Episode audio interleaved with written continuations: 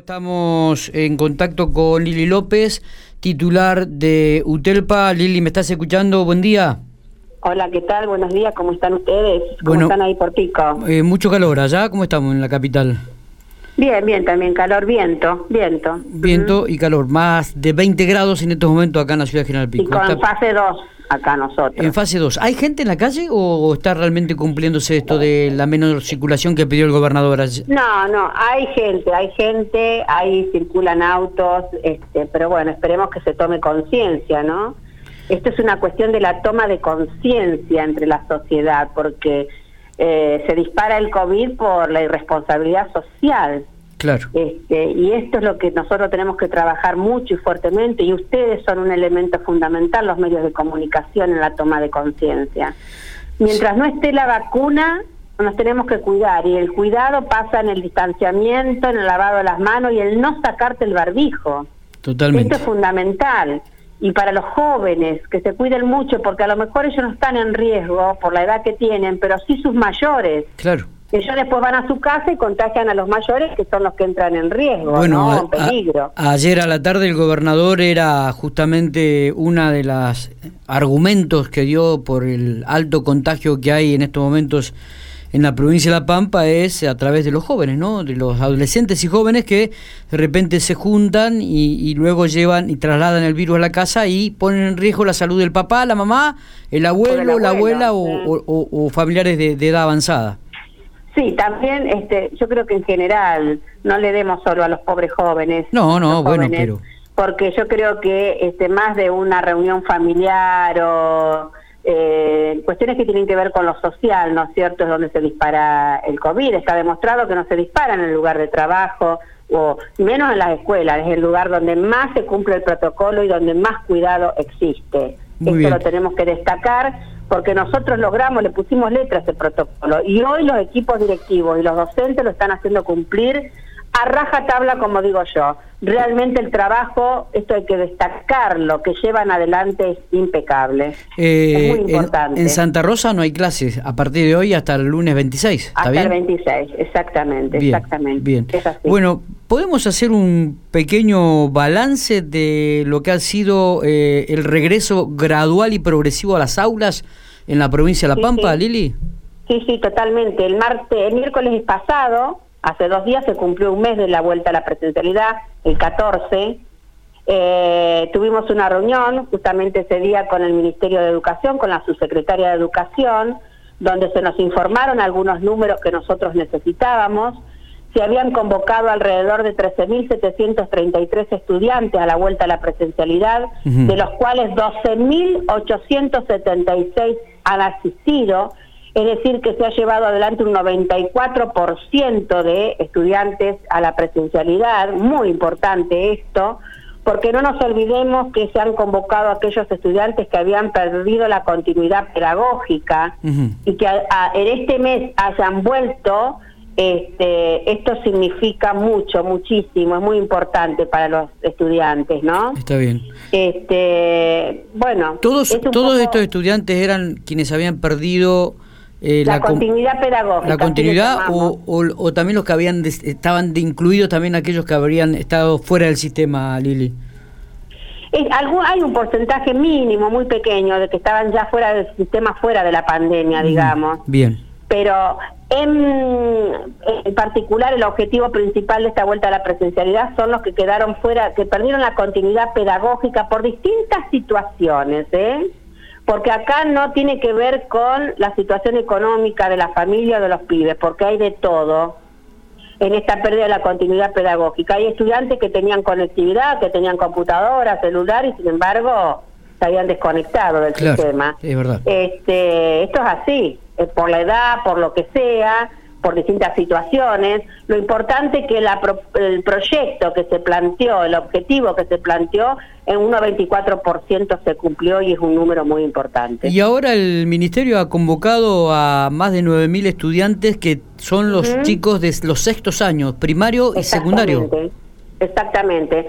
Que tiene que ver, y esto también tenemos que llevarle tranquilidad a las familias, a los papás, están dentro de los proyectos que presentaron todas las instituciones de la provincia.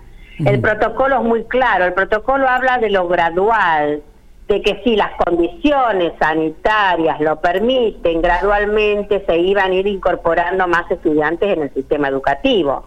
Hay que volver a evaluar a cuáles convocar. Y bueno, han decidido que tienen que ser los sextos grados y los sextos años porque entendemos que son los pibes que se están yendo del nivel. Está bien. Tanto de primaria como de secundaria, que dar un cierre al año. De todos modos, se nos planteó que la mitad de los alumnos de sexto grado como la mitad de los alumnos de sexto año ya están a la vuelta a la presencialidad, o sea que quedaría un 50%. Exactamente, yo estaba viendo, estaba viendo los números de un informe que nos ha llegado también a la mesa de trabajo. Exactamente. Eh, que, bueno, de los primarios, eh, sí, es casi el 50% en cada nivel. Exactamente, en cada nivel, y eso está muy bueno, que además que es para cuatro clases nada más. Está bien. Porque no nos olvidemos que ya estamos en el último mes del, del año y este y no tienen que ir todos los días que esto también hay que aclararlo es gradual es progresivo es escalonado. También sería bueno que mejorar el porcentaje de asistencia si teniendo en cuenta que son menos días y pocas horas. Claro. Yo creo que va a ser importante va a ser importante para los pibes sobre todo los del secundario que han tenido pobres un año con una mala experiencia.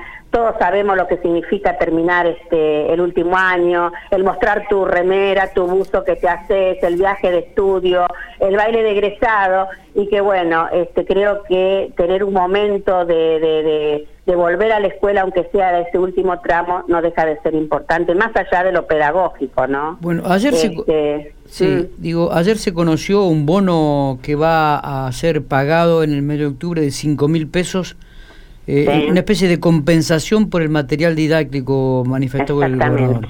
¿Esto estaba consensuado? ¿Fue logrado hace poquito? Contanos un poco cómo se Ese es un logro de la UTELPA y estamos muy contentos porque nosotros en la última paritaria salarial, no la última donde firmamos acuerdos sobre condiciones laborales, la anterior ya veníamos planteándole al gobierno que debía darle un reconocimiento a todos los trabajadores y trabajadoras de la educación que estaban trabajando desde sus hogares pagándose la conectividad y poniendo a disposición del sistema educativo los dispositivos como computadoras y celulares. Necesitábamos un refuerzo al material didáctico.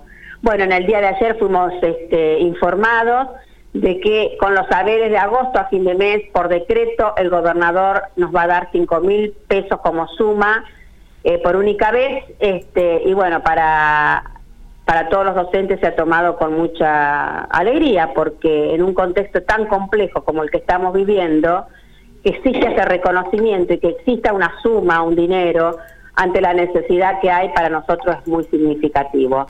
Eh, Como recién me decía otro medio, insistieron ustedes, insistieron. Por supuesto que todos los días, cada vez que teníamos la oportunidad de hablar con el ministro, con la subsecretaria, en el ámbito paritario, nosotros insistíamos que queríamos este reconocimiento, insistíamos y bueno, lo logramos. Eh, eh, a corto plazo, ¿cuál es el objetivo o, la mayor preocupación, la última pregunta del gremio de UTELPA? Mira, dos cosas. Hay que definir el 2021, hay que empezar a trabajar y mirar el 2021 en un contexto de pandemia, porque mientras no esté la vacuna esto va a continuar y nosotros tenemos que sentarnos a discutir algunas cuestiones. ¿Cómo termina el calendario escolar eh, para el 2020, como le dicen, y cómo empezamos el 2021? ¿Cuál va a ser el calendario escolar que va a definir el, gobierno provincial, el Ministerio de Educación. Ustedes saben que el calendario que se hizo en febrero de este año, por, por resolución, se bajó, no existe más porque hubo que romper con ese calendario. Sí. Pero hay que elaborar uno nuevo para finalizar este año y comenzar el que viene. En eso, eso es lo inmediato, ¿por qué? Porque hay que definir titularizaciones anuales, movimientos de interinatos y suplencia, cuándo va a empezar el ciclo lectivo 2021, cómo se termina con el 2020 y qué va a pasar con aquellos estudiantes que necesiten de recuperar algunos saberes, sobre todo lo que recién mencionábamos, los sexto grados, los sexto años, ¿no es cierto?, que cambian de nivel. Creo que estas son las cuestiones que urgen definir de acá a diciembre, antes que termine el sistema, este ciclo, o este año, por decirlo de alguna forma, porque el ciclo va a terminar en febrero. ¿Y están, teniendo eco en este sentido? nosotros estamos este, ya mencionando algunas cuestiones de los temas que te estoy planteando como titularizaciones, ¿sí?